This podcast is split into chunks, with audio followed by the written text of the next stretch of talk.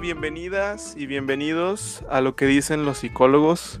Gracias por estar aquí, gracias por seguir escuchando esta oferta de podcast que pretende darle un lugar al trabajo que realizan los psicólogos, particularmente en la zona norte de nuestro país, de México. La mayoría de nuestras invitadas e invitados siendo de la ciudad de Monterrey, Nuevo León.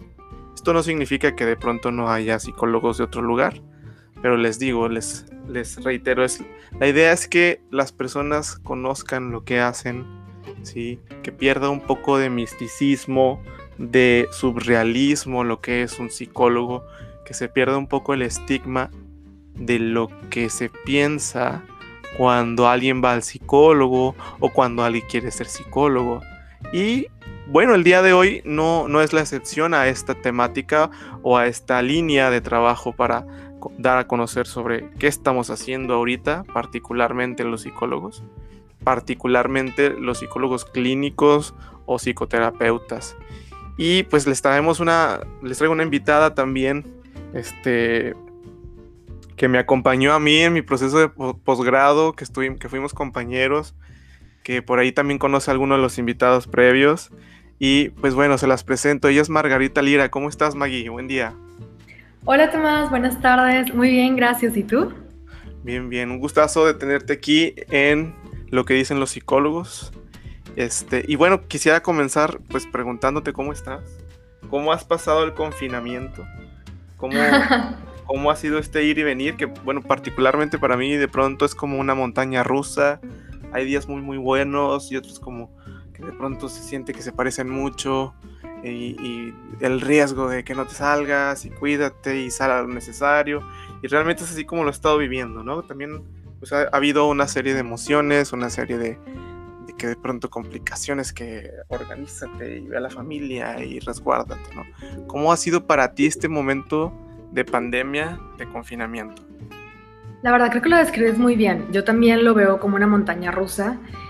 Eh, sí te tienes que adaptar muchísimo y bueno, siento que mí de repente por una parte me pegó porque se juntó con un duelo fuerte que estaba pasando. Mi mamá falleció el año pasado, entonces como que todavía estaba con ese proceso. De hecho, en estos meses, o sea, este mes fue que su cumpleaños, entonces hubiera sido su cumpleaños, entonces creo que se me agudizó más ese, esa montaña rusa, fue un poquito más difícil, pero eh, me ha ayudado mucho en enfocar, me ha ayudado mucho a enfocarme como que en mi trabajo y ver cómo me puedo adaptar, qué cosas nuevas puedo sacar. Entonces yo creo que eso me está ayudando, pero sí, eso también me ha afectado de que en cómo duermo y como tú dices, hay días de que súper buenos, que traigo toda la energía, toda la pila y hago todo súper bien y hay otros días donde va un poquito más de bajón. Pero bueno, creo que conforme pasa el tiempo ya nos estamos adaptando más a esta normalidad, entonces como que ya me estoy sintiendo mucho más como en, en zona de confort con estos cambios. Claro, no, no sé si te pasa a ti, pero yo siento como muy diferente este confinamiento de octubre, septiembre a lo que vivíamos en marzo, abril. Desde el clima, desde cómo se siente el ambiente, no sé. Como que no es lo mismo, como que sí, ya estamos como bien adentrados en una nueva realidad. Sí, exacto. Yo también ya me siento como mucho más a gusto. O sea, ya me acostumbré, que de hecho hasta, hasta el otro día estaba pensando de que, bueno, cuando ya digamos que se termina la pandemia, está muchísimo más controlado y salgamos más, de que cómo voy a sentir, o sea, si va a ser de que me va a dar muchas ganas de salir como antes o de repente ya me voy a hacer más hogareña, como que de repente te pones a cuestionarte eso. Sí, la verdad es que uno ha encontrado, bueno, particularmente yo, como ese gusto de pues hacer algo importante o algo tranquilón aquí en mis cuatro paredes. Como echarle creatividad a estas cuatro paredes que tengo alrededor de mí y tratar de estar como en un proceso de como de hibernación un poco en cuanto a otros proyectos, en cuanto a crecimientos que estaban planeados que ahorita están como quizá en un, en un stand-by o sí están creciendo, pero de manera un poco limitada, ¿no? Es como esperando para que este potencial se vea una vez que vayamos regresando a una a la normalidad de la que tanto se habla, ¿no? Y bueno, yo quería pues que nos platicaras un poquito de tu formación. Realmente yo te conozco del, del entrenamiento, maestría como terapeutas para acá pero no conozco mucho de antes. Entonces, platícanos un poco sobre cuál ha sido tu, trayecto en esto que se llama psicología. Claro que sí, Tomás. Pues bueno, yo soy egresada del TEC de Monterrey. Ahí estudié psicología. Posteriormente trabajé un tiempo en una empresa como RH y luego ya me metí a la maestría donde nos conocimos en psicoterapia breve sistémica enfocada en soluciones. Y mientras estudiábamos la maestría, estuve haciendo prácticas, estuve apoyando una asociación que se llama Mariposas, que ayuda a mujeres que han sufrido algún tipo de violencia. Entonces creo que eso fue muy enriquecedor para mí. Y de repente sigo apoyando también. Y ahí también estuve con la Universidad de Durango en el departamento de consejería. Y bueno, ya después este, me aventé a, a la consulta privada. Tengo un centro que se llama MindSense, es de psicoterapia familiar. Ok. Y bueno, como parte de mi formación o parte de los proyectos que tengo, también soy parte de una asociación que se llama Misión Rosa, que ayuda a mujeres con sospecha de diagnóstico de cáncer de mama. Y el último proyecto que traigo ahorita es, acabo de sacar un libro con una compañera que... Sí, es un libro así corto, es de actividades para niños para trabajar la inteligencia emocional. ¿Y cómo se llama? Se llama Teddy's Activity Book. Ok. ¿Dónde, se puede encontrar? Ya, pues, ya próximamente en mi página de Instagram lo voy a compartir en psicología.mindsense. Ya, está, ya estamos terminando los últimos detalles y justo esto salió en pandemia porque vimos esa necesidad de que los padres convivan más con los hijos y dijimos, bueno, es un muy buen momento con actividades muy creativas y que porque tú sabes que la inteligencia emocional se empieza a trabajar desde que, desde que son bebés. Claro, con el control de impulsos y el, y el encontrar lugares adecuados para tener determinadas manifestaciones emocionales, ¿no? O darles un lugar en la vida a estas emociones de, los niños, ¿no? Algo que también se vive mucho en la estructura de la escuela, ¿verdad? Que ahorita pues está sufriendo cambios, ¿no? Claro. Muy bien, Maggie, pues ¿qué, activa estás en pandemia, ¿verdad? Fíjate que la verdad sí, eso está padre, me he mantenido muy activa en eso. Perfecto. Ok, bueno, después de preguntarte cómo estás tú en pandemia, yo creo que como psicólogos, eh, pues primero, pues es aceptar que somos personas también, ¿no? Que nuestra profesión, que no porque conlleve el trabajar con la dificultad de otros, nos hace inmunes, inmunes, perdón, a lo que pues todos estamos viviendo, ¿no? Entonces, yo quisiera partir con este tema de cómo cuidar mi salud mental durante la pandemia en cuáles son las repercusiones que tú has observado que están teniendo las personas en este tiempo.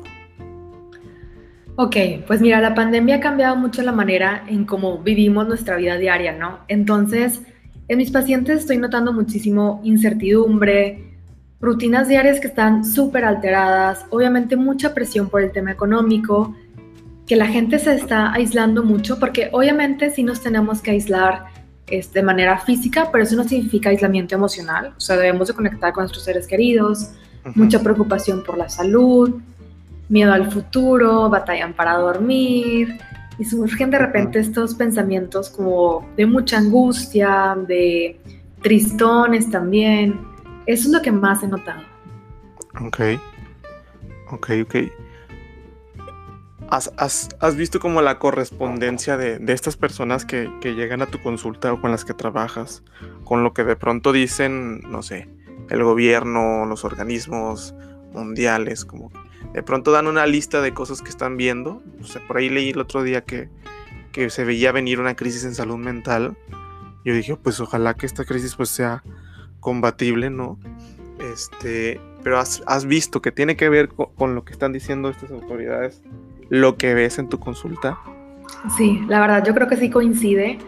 Por ejemplo, estos pensamientos como de angustia los estoy notando en prácticamente todos mis pacientes, o digamos 9 de 10.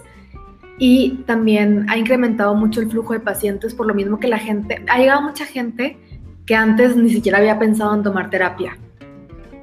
Entonces creo que sí estamos enfrentándonos a eso que, pues nos están, nos están indicando las pues los gobiernos, ¿no? El gobierno. Ah, ok. ¿Qué, por ejemplo, ahorita, qué podrá ser lo más común? Sí, por ejemplo, yo estoy viendo que los niños pues están teniendo como sintomatologías de cierto estrés, de cierta falta de continuidad, o, más bien como una excesiva continuidad de lo mismo. De pronto están batallando para ritualizar el cambio de actividades y es una tendencia general en la consulta con los niños. O sea, ni siquiera es el caso de una persona, es el caso de varios. Después de ver, de, contactar con algunos maestros, de contactar con algunos padres de familia, que de pronto están manifestando esta serie de, de síntomas, ¿no? Problemas para dormir en niños, em, que también de pronto también se asocian a, la ausencia de la estructura que les da la escuela de levántate a tal hora, bañate, despiértate, desayuna, vete a la escuela, etc. ¿Has, notado tú algún patrón así general sobre alguna, algún motivo de consulta frecuente que estés teniendo? Lo más que he notado es ansiedad. Eso sí es en 8 o 9 de cada 10 pacientes. Y algo que también he notado muchísimo es conflictos de parejas, que de hecho estoy investigando un poco y, y sí se está notando en todos los países, incluso en China, el nivel de divorcios ha incrementado bastante.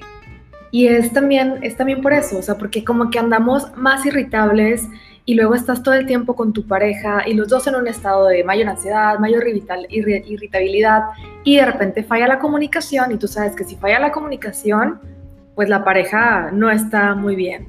Entonces eso estoy notando bastante también. Ok.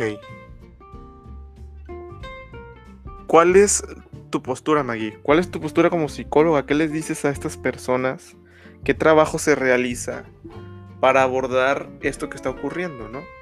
Yo sé que como terapeuta que eres, pues no, no, hay como un camino nada más, un camino trazado, ¿no? Pero ¿cuáles han sido las guías o las cosas que de pronto pueden serle útil, serles útiles a, estas personas, ¿no? Por ejemplo, ¿qué es lo que de pronto ha estado siendo útil en tu consulta, ¿no?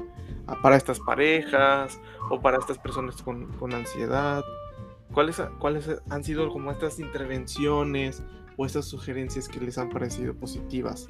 O estas cosas que, bueno, eh, son intervenciones generales y que uno puede hacer y que nos pueden ser de utilidad a la mayoría. Claro, por ejemplo, yo manejo también muchos ejercicios de como de respiración y ejercicios de centralización, cosas que me ayudan mucho. Ok, yo les pido que por favor escriban sus miedos, porque muchas veces tú sabes que ansiedad es futuriar acerca de estos de estas situaciones que pueden pasar después, ¿no? En un futuro. Entonces, ok, les pido que escriban sus miedos y poco a poco les tratamos de sacar lógica y vemos de que, a ver, ¿qué puedes controlar? ¿Qué sí está dentro de tu control? Y el tener cierto sentido de control les ayuda muchísimo. Y utilizamos mucho la frase de voy a soltar lo que no puedo controlar para disfrutar y vivir el presente y el momento. Con esto también hago ejercicios como de mindfulness y los ayudo mucho a identificar como que sus patrones que les están, que están alimentando esta ansiedad, cómo sacar un patrón como más, más saludable, nuevas interacciones, nuevas rutinas y también que logren identificar qué lo regresa a su centro, es decir, a ti que te regresa ese punto de equilibrio. Hay gente que me puede decir de que, ¿sabes qué? Pues yo, yo estar media hora abrazada con mi pareja, o ver mi serie favorita, o comerme la nieve, o hacer ejercicio. Entonces es importante identificar, ok, si siento que me estoy desequilibrando, ¿qué me regresa a mi centro? Ok. O sea, de pronto te escucho como en, ubicar aquí y ahora, ¿no? Exacto. Aquí y ahora, ¿no? Y me hace recordar como esta, creo que le llaman la oración de la serenidad, algo así que dice, eh, Dios concédeme serenidad para aceptar las cosas que no puedo cambiar, valor para cambiar aquellas que puedo, esto que decías, que sí tienes control, ¿no? Y sabiduría para reconocer, la diferencia, ¿no? por ello estaba escuchando hablar a un terapeuta que decía, en estos, en estos momentos la normalidad es la incertidumbre. Entonces tenemos que abrazarla y pues cohabitar con ella, ¿no? cohabitar, estar teniéndola ahí de roomie, de compañera y, de alguna manera desarrollar una relación que si bien pues no es la más agradable o a lo mejor no es la que esperamos o no es la más deseada, pues sí puede ser la más útil porque nos mantiene en un estado de pues de supervivencia y de yo lo llamo así como esta hibernación tranquilona de decir momento de espera, momento todavía de, relajación, de, tratar que las cosas sean lo menos alebrestadas posible para regresar a nuestra manera de vivir paulatinamente como lo teníamos, ¿no? Entonces abrazar esta incertidumbre y centrarnos en el aquí y ahora para diferenciar qué, podemos controlar y qué no, ¿sí? ¿Cómo, no sé qué piensas tú, pero cómo podemos ayudar a, a diferenciar a una persona en lo que, entre lo que es este cuadro de, de angustia, de ansiedad, este, o de no sé, pensamientos tristones, que de pronto uno es normal vivir eh, este tipo de cosas en la vida, ¿no? Eventualmente lo, atravesamos, pero desde tu punto de vista, ¿cómo diferenciamos esto con algo que ya se, después se complica y que pues necesita atención, a lo mejor atención clínica con un psicólogo? ¿Qué, qué puedes observar tú de esto? Claro, bueno, primero quiero decir que el estrés y la ansiedad son reacciones fisiológicas y físicas normales ante la exigencia de la vida. Cuando ya se sale como del rango es cuando ya nos puede empezar a afectar, que es justo lo que tú dices, ¿cómo identifico cuando todavía es normal o cuando ya se está saliendo de esa normalidad? Entonces, bueno, obviamente ante esta pandemia yo creo que la mayoría, si no, si no es por decir que todos, hemos sentido angustia, ansiedad, estrés en algún momento y es normal porque es una situación nueva y diferente. Pero ¿Cuándo empieza a ya salirse de ese rango? Es cuando a pesar de que estás haciendo tus mayores esfuerzos, le estás echando muchas ganas, tratas de tener el mindset correcto y como quiera te sientes como muy desamparado, triste, enojado, irritable, desesperanzado, ansioso y atemorizado. Y es cuando ya te empieza a afectar en tus tareas rutinarias, es decir, en tus cosas del día a día de que bueno, híjole, igual y desde cosas muy básicas de que ya me cuesta hasta bañarme, lavarme los dientes o de repente eh, cumplir con tus funciones laborales. Y cuando notas que estos síntomas, estas señales perduran por varios días, a pesar de que tú tratas de cambiarlo todo, yo considero que ya es momento de que pidas ayuda. Claro. O sea, como que ya rebasa estos niveles en los que normalmente tú podías tener ese control con las actividades normales con las que tú le haces frente a las dificultades, ¿no? Exacto, porque a veces pasa como tú dices que tenemos estos pensamientos tristones y ponle que un día andamos como que más aguitados, más bajoneados y está bien, o sea, te tomas este día de, descanso, como que recargas pilas y regresas, pero si tratas de subir como ese, esa fórmula del éxito que tú tienes para salir de esos días difíciles y por más que intentas no puedes, pues es momento de pedir ayuda. Claro. Muy bien. Después de, ubicar esto, Maggie, ¿qué, nos podrías recomendar? Por ejemplo, con, la ansiedad, con la, con la angustia, ¿tienes alguna estrategia que, que veas que sea útil o hay algún ejercicio importante? que tú identifiques, que, que tú trabajes actualmente. se me ocurre uno o dos, pero yo quisiera escucharte un poco para que tú nos dejes también aquí un poco de ti en este podcast. Sí, claro. Tengo, bueno, no sé si por dónde quieras empezar. Por ejemplo, puedo dar tips para cómo cuidar tu cuerpo, tu mente, o irnos directo a un ejercicio. ¿Qué te gustaría más? Vámonos por los tips. A ver, ¿cuáles son estos elementos importantes de autocuidado y luego rematamos ahí con alguna técnica que, traigas. Va, perfecto. Bueno, antes de hablar también de los tips, quiero mencionar algo. Como psicólogos pensamos mucho también en la pirámide de Maslow, lo consideramos como un, algo esencial dentro de nuestra formación, pero también para los que nos están escuchando, que tal vez no estén familiarizados, quiero platicar un poquito de esta pirámide. ¿Te parece bien? Claro, adelante. Ok, muy bien. Bueno, la pirámide de Maslow es, la creó un psicólogo que se llama Maslow, bueno, se llamaba Maslow, y es una teoría de una jerarquía de necesidades que tenemos los humanos. Imagínense esta pirámide que tiene cinco niveles y obviamente tenemos que la parte de mero abajo, el nivel inferior, es el que con el que más debemos de cumplir. Y haz de cuenta, esta teoría dice que para poder seguir avanzando tienes que ir cumpliendo con todos los niveles. Les voy a platicar acerca de, estas necesidades. En la base están las necesidades biológicas fisiológicas, es decir, comida, alimento, eh, donde dormir, poder cubrir con esas el sueño. Y luego, el segundo nivel es la parte de seguridad. O sea, sentir esta seguridad, esta estabilidad económica, sentir que estás protegido. Luego está la necesidad de pertenencia, que creo que se está viendo muy afectada ahorita por la pandemia. ¿A qué me refiero con pertenencia? Es esta parte que tú sientes que perteneces a algún grupo, ya sea tu familia, amigos, te sientes querido. Y ahorita pues de repente nos aislamos y puede, puede, pasar que no se sientan que pertenecen tanto a un lugar porque como en un limbo con, con toda esta pandemia. Entonces siento que es importante reforzarla. Luego está reconocimiento, es decir, que la gente tenga cierto respeto hacia ti, la realización y al final está autorrealización, que es sacar el potencial personal, el crecimiento personal y motivación hacia ambiciones personales. Y quise mencionar... Dime, dime. No, tú dime, perdón. Que, de pronto también lo, lo, vemos como la plenitud, ¿no? como que puedo tener control de estas necesidades básicas e ir subiendo en crecimiento y encontrar estos momentos cumbre de plenitud, ¿no? Que están en la cima, que creo que llama auto, autorrealización e incluso autoactualización. Me acuerdo de estos dos conceptitos que veíamos, ¿ok? Entonces, ¿qué, complementabas? ¿Qué, decías? Sí, que se me hace interesante mencionar esto, porque he notado en la pandemia, y la verdad digo que a mí también me llegó a pasar, lo tengo que confesar, que de repente invertimos esta pirámide. Igual yo estaba mucho más enfocada en el trabajo, mis proyectos y todo. De repente, bueno, si no duermo tanto, si no como bien, si no me enfoco en esto, no pasa nada.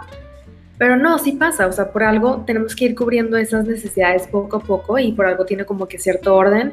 Entonces quiero recalcar de que hay que cumplir con las necesidades básicas de nuestro cuerpo. O sea, sí tenemos que dormir bien, comer bien, porque se nos van a afectar tanto a corto como a largo plazo. Claro. O sea, poner atención en lo básico primero. Exacto. Y ahora sí, lo que me preguntabas, los tips. Va. Bueno, primero, bueno, si quieres podemos empezar con los tips de cómo cuidar tu cuerpo. Va.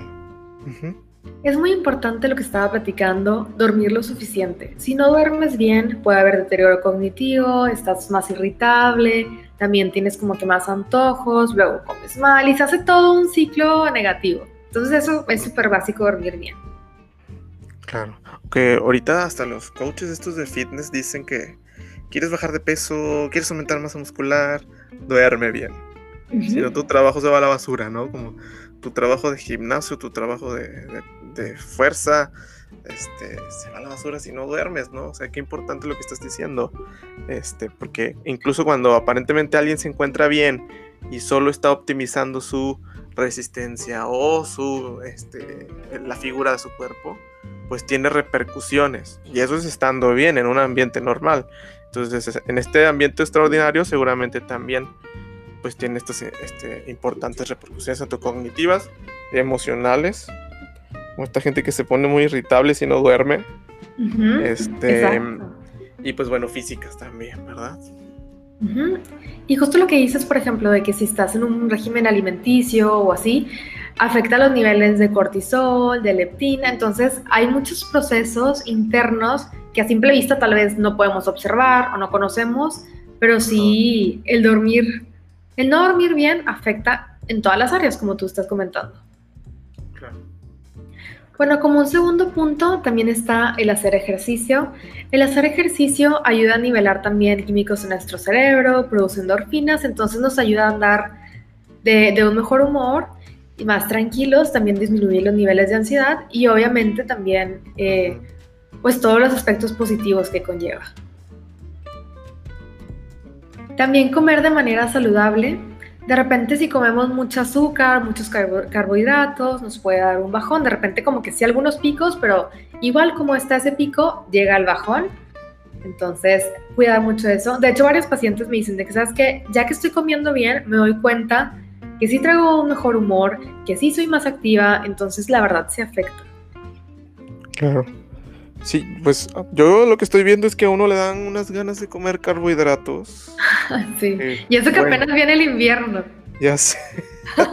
y que el invierno es, es, la época donde pues todo el mundo sí se da el permiso, ¿no? Como que es lo normal esperar comer más porque la temperatura necesita que comas más, ¿no? Sí. Pero también el encierro da esa sensación de que hago, qué hago, qué hago, ah, tengo hambre, ¿no? Y entonces pues recurro a estas cosas, ¿no? Que creo que es una problemática frecuente, Maggie, y en este país más. ¿verdad? Sí, exacto. Y luego como también estás, en, o sea, mucha gente está haciendo home office, si estás en tu casa es más fácil de que, ah, pues aquí tengo todo. Ah, igual si estás en la oficina, estás más concentrado, igual y no estás tan cerca del refri. Entonces sí, sí está afectando. o de la, del Oxxo también. bueno, también. Aunque bueno, ahorita que ya están metiendo las etiquetas, que te das cuenta que el producto que te encantaba tiene como tres o cuatro etiquetas de, de prevención de los riesgos que contiene, pues bueno, se espera que esto genere algún cambio, ¿no? Genere alguna, alguna bondad para la nutrición de los mexicanos.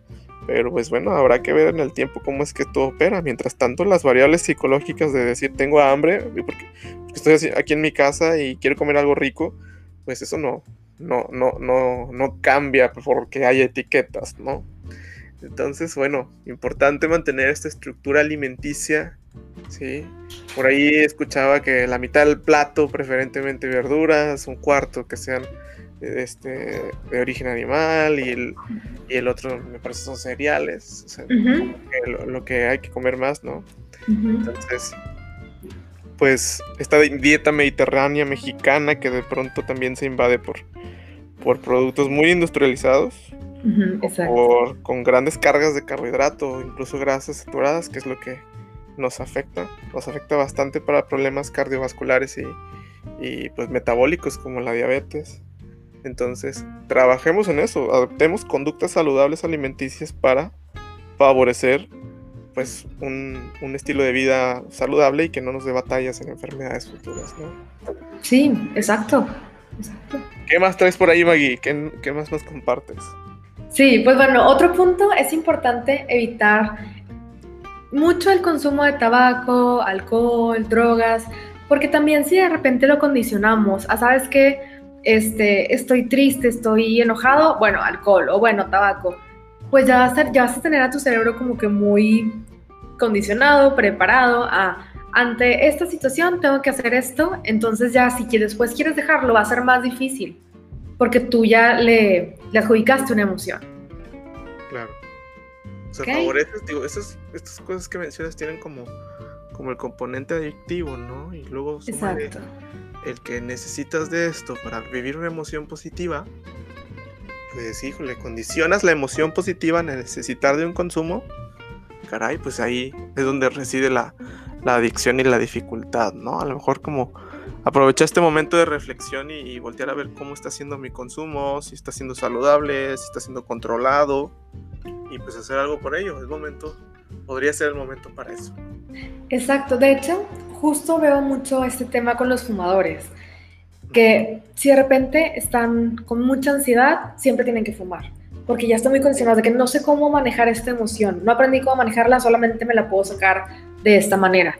Entonces, como ir quitándole este condicionamiento poco a poco, entonces si pueden evitar eso, pues estaría mejor para que después no se vuelva algo más, más complicado. Digo, sí se puede, obviamente, pero sí un poquito más complicado.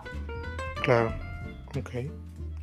También es importante, ya es que estamos platicando del tema de dormir, entonces que limites tú el tiempo que estás frente a las pantallas. Y esto es más que también importante mencionarlo porque yo me daba cuenta, pues obviamente todo el día estoy en consultas este, a través de Zoom o FaceTime, estoy en la laptop y ya llevaba como semana y media con dolor de cabeza fuerte y decía, es que no sé por qué identifiqué que, bueno, yo creo que es la luz azul, entonces le compré como una mica a mi laptop y súper bien, me jodió la cabeza. Pues sí.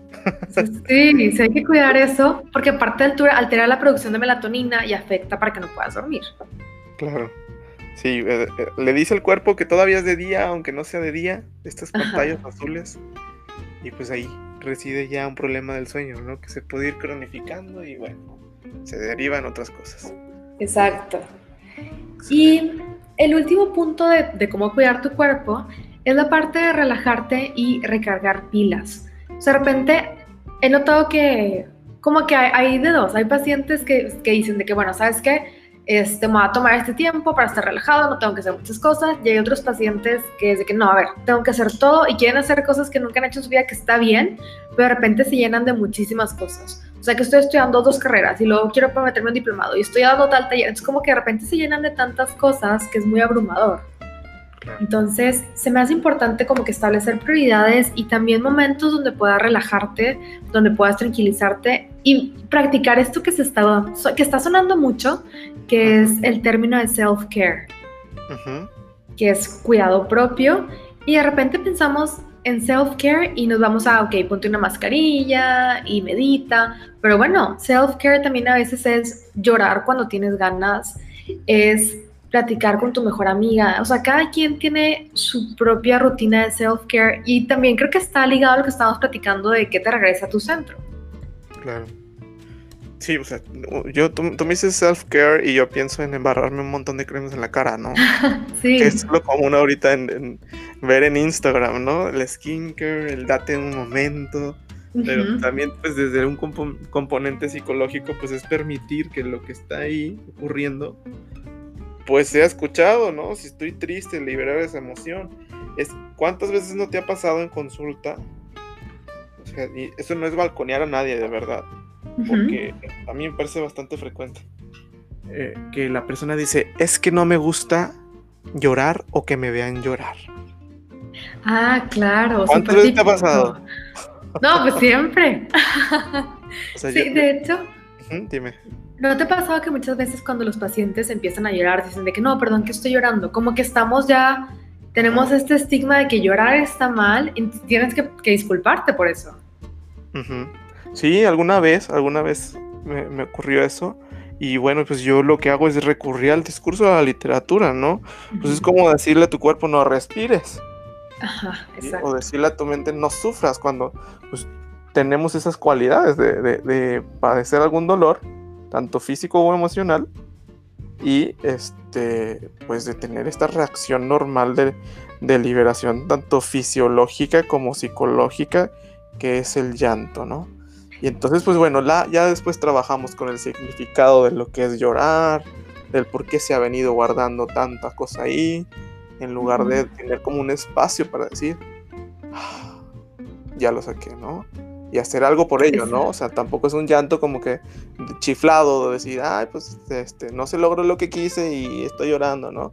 Sino que pues es un sacar un algo que me limita a expresar emociones y también luego este pues darle un lugar, entender por qué, acomodarlo en mi mente de, manera, de manera distinta. Entonces, creo que es importante que digas self-care o autocuidado y contemples esta parte de asumir y aceptar lo que estoy sintiendo, ¿no? Yo comparto ahorita brevemente que de pronto yo siento así como que, ay, como irritabilidad, ¿no? Como como molestia interna y yo digo, ya, ya me encontré así otra vez. Pero ¿de dónde viene? ¿De dónde viene? ¿De dónde viene antes de que diga una refunfuñada o una mafufada porque estoy irritable y no sé por qué todavía? ¿no? Desde el clima que hace calor todavía en Monterrey, este, hasta, no sé, que, que no dormí bien a lo mejor, ¿no? Entonces, qué importante saber de dónde vienen estas emociones transitorias o, o, de pronto que uno las deja, las deja ir y no hace nada por ellas, ¿no?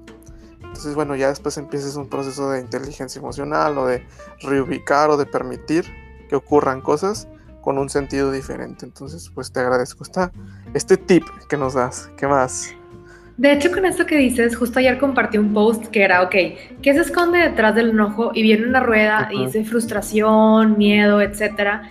Y es importante identificar esas emociones, porque cuando eso cuando ya lo entiendes es de que, ah, ok, es por esto, ah, ok. Y ya sabes, ya tienes más visión de qué debes de hacer o por qué estás sintiendo eso.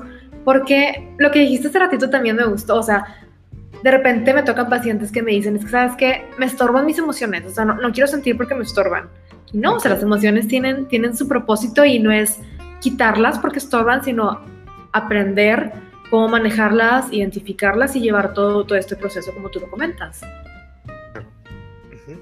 De pronto me acuerdo de, de, memes así que hay como detrás de cada enojo siempre hay algo y sale ahí el hambre. Ajá, sí. El hambre así como sonriendo atrás, ¿no? Estos memes de un monito que se pone una máscara, ¿no? De hecho hay un término en inglés para eso, es hungry, o sea que junta hungry and angry. Sí. Sí, está, chistosillo eso. sí. Pues bueno, ahora si quieres podemos platicar de tips de cómo cuidar tu mente, ¿te parece? Ok, va, te escucho. Pues bueno, para cuidar tu mente, tanto esto, esto aplica para los dos, para tu cuerpo y para tu mente, siento que es importante establecer rutinas. Digo, obviamente ahorita si estás en home office pueden ser más flexibles y todo, pero si, si de repente tienes estos horarios de, a veces me levanto a las 7 de la mañana, a veces a las 2 de la tarde y andas así, tu cuerpo también de repente se siente muy desubicado y te puede afectar en otras áreas. Y sí necesitamos como que este, esta rutina para tener un poco más de normalidad. Y esto te hace sentir un poquito más de control, que es lo que estábamos platicando, que, que sí está dentro de tu control. Claro. Me gustó eso de un poco más de normalidad, ¿no? O sea, como que ritualizar las partes de mi día con mi rutina. O sea, el, ritual vendría a ser el cambio de actividad. Y pues que se parezca un poquito a un escenario más parecido a lo que vivíamos antes, ¿no? Sí, sí, he visto eso, como que de pronto el consultante encuentra esta manera creativa de decirse a sí mismo, ya es hora de trabajar, ya es hora de descansar, ya es hora de dormir, y viene a generarle beneficios, ¿verdad? No como una cuestión como súper rígida, pero sí como algo que, un emprendimiento útil, ¿no? Que dejo de trabajar a las dos porque tengo que comer, o tengo que tener el tiempo de convivencia con mi familia hasta ahora y me salgo de la oficina que monté en, la recámara, ¿no? Exacto. ¿Ok? Y con eso que dices también, este, creo que es muy importante como que, o sea, no quedarte como si estuvieras nada más en un fin de semana que no tienes que hacer nada en casa, o sí, sí bañarte, sí cambiarte, no trabajar desde tu cama, porque si no, la verdad, psicológicamente tú sabes que sí afecta, o sea, como que traes otro, otro chip, digamos. Claro, sí. Entonces es más fácil que te quedes dormido en el día que tengas dificultades de sueño si estás cerca de tu cama, ¿no? Y que tengas menos motivación y que procrastines más, también pasa. sí, es un tema la procrastinación, ¿verdad? Sí, claro, que también es súper frecuente ahorita, ¿eh? Sí, lo estoy viendo mucho. Y bueno, también la parte de limitar tu exposición a los medios de comunicación. Obviamente sí es importante que estés enterado de lo que está pasando, que te cuides y todo, pero tampoco que estés todo el tiempo revisando eso, porque si no, ¿qué pasa? Estás alimentando esa parte como de los pensamientos preocupantes, de la angustia, entonces sí, pero controla, controla esa exposición y aparte eh, identifica que sea información de fuentes fidedignas. Claro. No cualquier meme o cualquier información que tal vez alguien que no es muy conocedor puede compartir. Información así catastrófica, ¿no? Que de pronto salen ahí conspiraciones, cosas muy críticas. Sí, exacto. Ok. También es importante. También es importante mantenerte ocupado, lo que estamos platicando, eso ayuda, y concentrarte en los pensamientos positivos. O sea, tú sabes que el lóbulo frontal también eh, se, se encarga de la parte de generar pensamientos positivos, entonces ejercita ese lóbulo prefrontal, ¿con qué alimento positivo le puedes dar? ¿Qué alimento le puedes dar? Entonces, bueno, los pensamientos positivos le ayudan como esta, esta, este propósito deliberado de generar emociones positivas o generar un estado de bienestar, ¿no? Ya sea con tus hobbies, ya sea conectando con personas a la distancia, son, son ejemplos positivos de cómo, de cómo hacerlo, ¿no? Cada quien con, con cierto grado de creatividad. Exacto. Siento, Maggie, siento que traes como una mochila y vas salcando como esto, y esto Y así te voy escuchando, ¿no? Y ahora qué va a decir, está muy padre. ¿Qué más? ¿Qué más nos, Como, como la bolsa de Barney, traigo otra sorpresa por acá. Pues bueno, también la parte, tú dijiste algo muy importante, conectar con tus seres queridos. Lo que estábamos hablando, aislamiento físico no es igual a aislamiento emocional.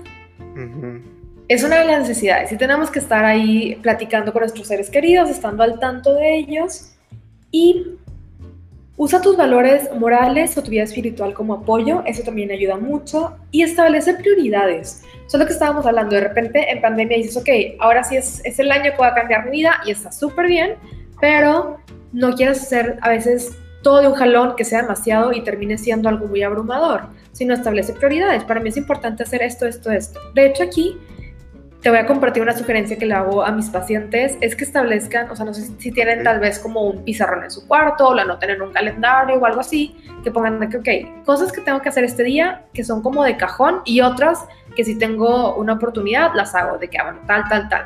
Y así, y luego lo vas tachando y eso también te da un sentido de satisfacción de, ah, ok, avancé con esto, ¿qué me falta? Y aparte así te abrumas menos, porque no sé si te pasaba, pero por ejemplo, yo cuando estaba, no sé, en la carrera o en la maestría, si de repente, híjole, tengo que hacer todo esto y como que me abrumaba, pero si de repente ya lo establecía, ok, esto ya voy a hacer esto, esto ya otro, ya lo había plasmado y decía, ah, ok, sí lo puedo hacer bien.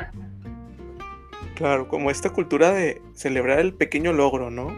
Como darle estos checks a mi agenda del día y decir, ah, lo logré. Uh poquitas cosas, ¿no? Como, no sé, hice 10 minutos de ejercicio, bueno, hice ejercicio en el día o avancé tanto al proyecto que le voy a entregar al jefe, bueno, pero avancé en lugar de, procrastinar o en lugar de, no haber hecho nada, ¿no? ¿Va? Exacto, también se me ocurre un ejemplo como muy claro, de repente si estás en una dieta y ponle que en una semana bajaste de que 300 gramos de cada y va y bajé 300 gramos, oye sí, pero ¿cuánto va a ser en cuatro meses? ¿Cuánto va a ser en cinco meses? Entonces, poco a poco vas logrando tu meta, igual y con estos baby steps, pero bueno, ya estás en ese camino. Claro como valorar estos pequeños logros, ¿verdad? Exacto. Pues también se me hace importante practicar eso que estábamos diciendo de mindfulness, esta atención plena, estar allí a la hora. De repente también puedes hacer yoga, que también ayuda en ese proceso. Y pues una recomendación que también me gusta dar es que las emociones se deben de reconocer y se deben de aceptar. Y ayuda mucho también cuando las compartes con un ser querido. Claro. Bueno, con un ser querido validador, escuchador, que permite la expresión emocional, ¿verdad? Sí, sí, exacto. Que a veces estos, que a veces eso es el motivo de consulta, pues es que en mi casa se me cuartean las cosas, o sea, no, no puedo acomodar todavía esto porque no se puede hablar de esto, o, o esperan que todo el tiempo esté bien, ¿no? Entonces, pues bueno, yo pondría como esa nota, ¿no? Como de busca a esta persona validadora para tener tu espacio. De hecho, ahorita que dijiste eso de que esperan que siempre esté bien, ¿no te tocó como psicólogo? ¿Te dicen eso? Yo de repente de que sí, hay un día que ando un poquito más triste o algo, me dicen de que, ay, pero eres psicóloga porque estás triste. Ah, pues sí. no te enojes porque eres psicólogo y yo, pues, soy persona también. Sí, tengo sentimientos. De hecho, hay un meme que me mandaron, mucha gente me mandó que me dio risa, que era de que decía algo así como que, a ver, ¿por qué los psicólogos se ponen tristes? De que ya checa tus notas y ya. Porque ya no, ¿cómo? Porque ya no podemos leer la mente. ¿No has visto eso? Este, Tú eres psicólogo, dime qué está pensando mi Ah, sí, sí, sí. Como esto de que movemos cosas con la mente y adivinamos lo que el otro piensa, ¿no? Digo, estaría padrísimo tener ese poder. sí. ok. Ok, ¿algo más, Maggie? Pues sí, otra recomendación que me gustaría dar es que aprovechen este tiempo para acercarse a sus seres queridos, a fomentar la unión familiar y pues a fortalecer esa adaptabilidad de que, ok, ¿cómo sí puedo lograr las cosas? Como lo estamos haciendo ahorita con home office o nosotros con, con pacientes que los vemos a través de Zoom, FaceTime o cualquier otro sistema. De hecho está padre porque ya hemos cruzado algunas fronteras. Te comento que ahorita me han llegado pacientes hasta de otros países que igual y antes no hubiera pasado. Claro, pues esas son las ventajas de, de la pandemia en 2020, ¿no? Que la última pandemia, pues creo, que fue en 1918, pues no facilitaba eso. O sea, esto es bastante eh, útil, donde antes se tenía la cultura de que, ah, la junta con la persona de tal país o de tal ciudad, nos vamos a ver en un viaje de negocios. Y ahorita yo creo pues que ya se normalizó tener una reunión en Zoom por un buen rato y pues tú estás en México y las otras personas están en Inglaterra o en Chile o por ahí veo en la, lista de países que escuchan este podcast. El tercer lugar de país, primero obviamente es México. El tercer lugar eh, no es un país latino, es un país europeo, es Irlanda. En Irlanda están escuchando esto. ¿En serio? ¡Qué padrísimo! entonces a mí me parece como impresionante. Digo, seguramente ha de haber ahí un latino que, que, anda por ahí haciendo y deshaciendo en Irlanda. Este, y este, pues nos escucha. Y la verdad es que se agradece el poder este, percibir que esto trasciende fronteras y que bueno, si se escucha reiteradamente en estos países, porque después de Irlanda vienen todos los países de Latinoamérica, un montón de países de Latinoamérica que he visto que han tenido reproducciones, a los cuales se los agradezco mucho, a los latinos que andan por ahí. Este, pues bueno, nos demuestra cómo eh, también la pandemia vino a romper fronteras en comunicación, ¿sí? a volvernos a los medios que tenemos y a compartir lo que nos es útil, que es un, un propósito esencial de este podcast, ¿no? Compartir lo que nosotros vemos desde Monterrey, México, lo que nos está siendo útil acá, ¿no? Desde nuestra trinchera esto les puede ser útil a las personas. ¿va? Sí, exacto. Qué padre todo el alcance que puedes tener. Así es. Ok. Pues de mi parte las recomendaciones, creo que ya, ya saqué lo de, lo de mi bolsa de Barney. Ya la vaciaste, muy bien. Sí, creo que ya. Perfecto. Ah, bueno, pues un punto obviamente que, que sí tenemos que mencionar como psicólogos, lo que estamos platicando, si crees que se está saliendo de, de, lo normal para ti, pues obviamente se acude a ayuda profesional, o sea, pide apoyo. Pedir ayuda, ¿no? Que no sé cómo lo ves tú, pero yo la verdad veo la psicoterapia, particularmente la que tú y yo trabajamos, como una cuestión muy conversacional y que de pronto la gente se imagina. Em, es que ¿para qué voy al psicólogo si me van a decir en que estoy mal? Y yo contesto, pues si ya sabes para qué estás mal, ¿para qué vienes a que yo te lo diga? Mejor vamos a hacer algo por ello, ¿no? Es, decir, vamos a hacer algo por lo que estás atravesando a través de una meta, a través de eh, la implementación de una, no sé, una estrategia útil, algo que te pueda servir para eh, estar mejor ahorita, estar mejor ahorita en, pandemia, en encierro, este, o atravesar por la dificultad de pareja por la que estás pasando, ¿no? Más allá de decir, este es su problema y tiene todas estas causas, y pues vamos a hacer algo por ello, ¿no? Y es una cuestión así muy conversacional, como lo, lo que tenemos aquí en el podcast, más allá de una, un montón de, híjole, pues está complicado, no, pues este, no, pues este, echándole ganas, ¿no? Son cositas un poco más pensadas, un poquito más de, decía nuestro maestro Robert Charles, de ingeniería mental, ¿no? De, hacer algo por mí en, en, terapia, no nada más que sea pura emoción, sino meterle un poco de cerebro al cambio.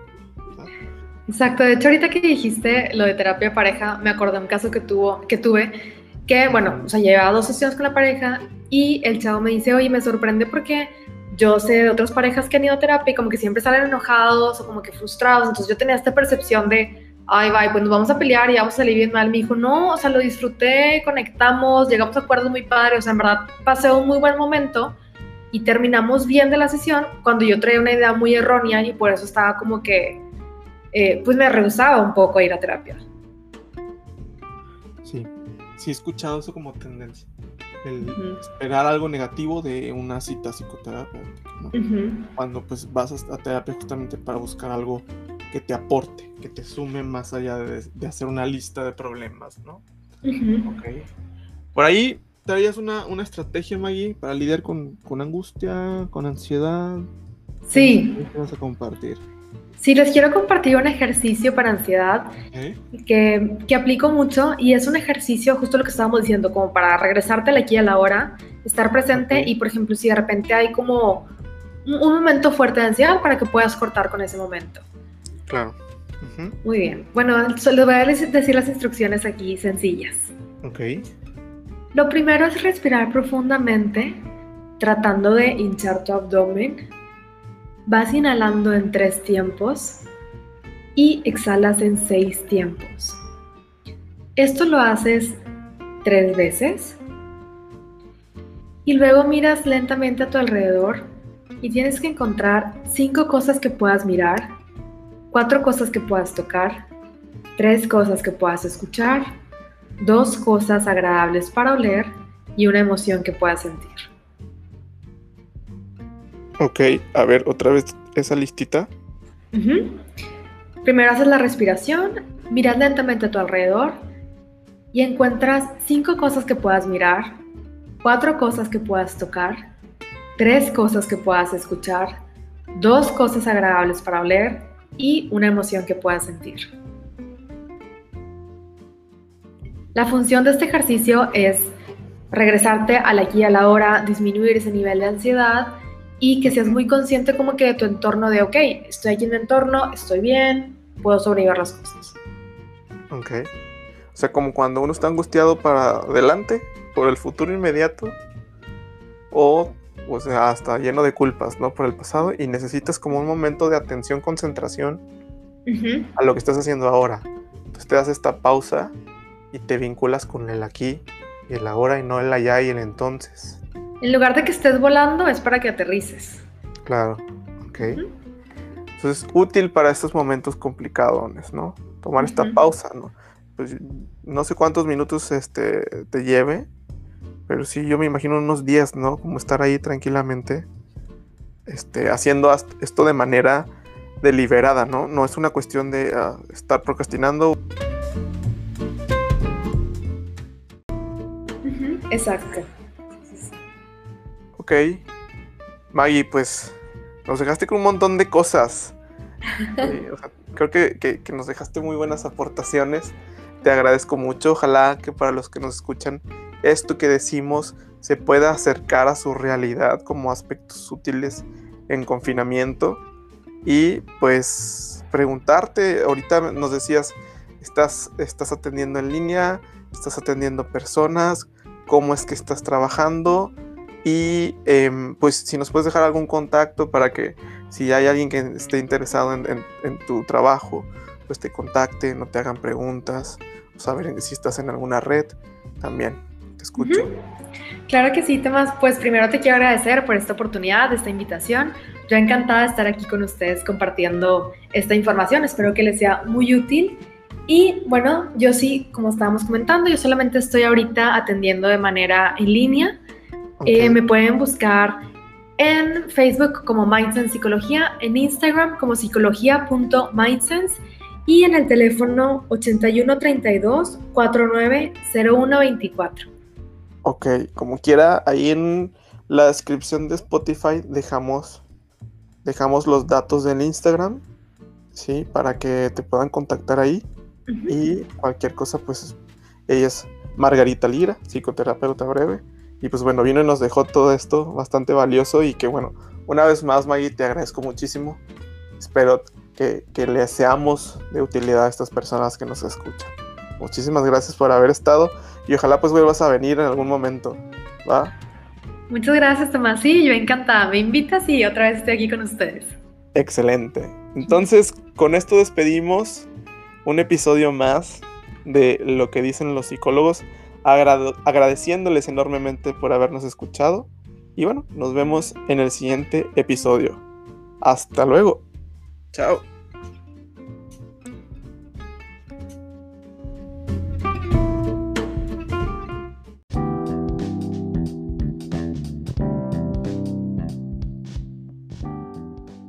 Hola, soy Tomás Bautista y espero que hayas disfrutado de este podcast.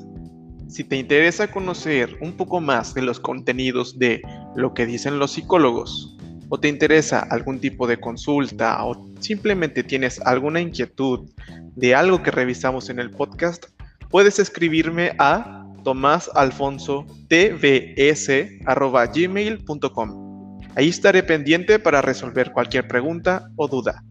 Hasta luego.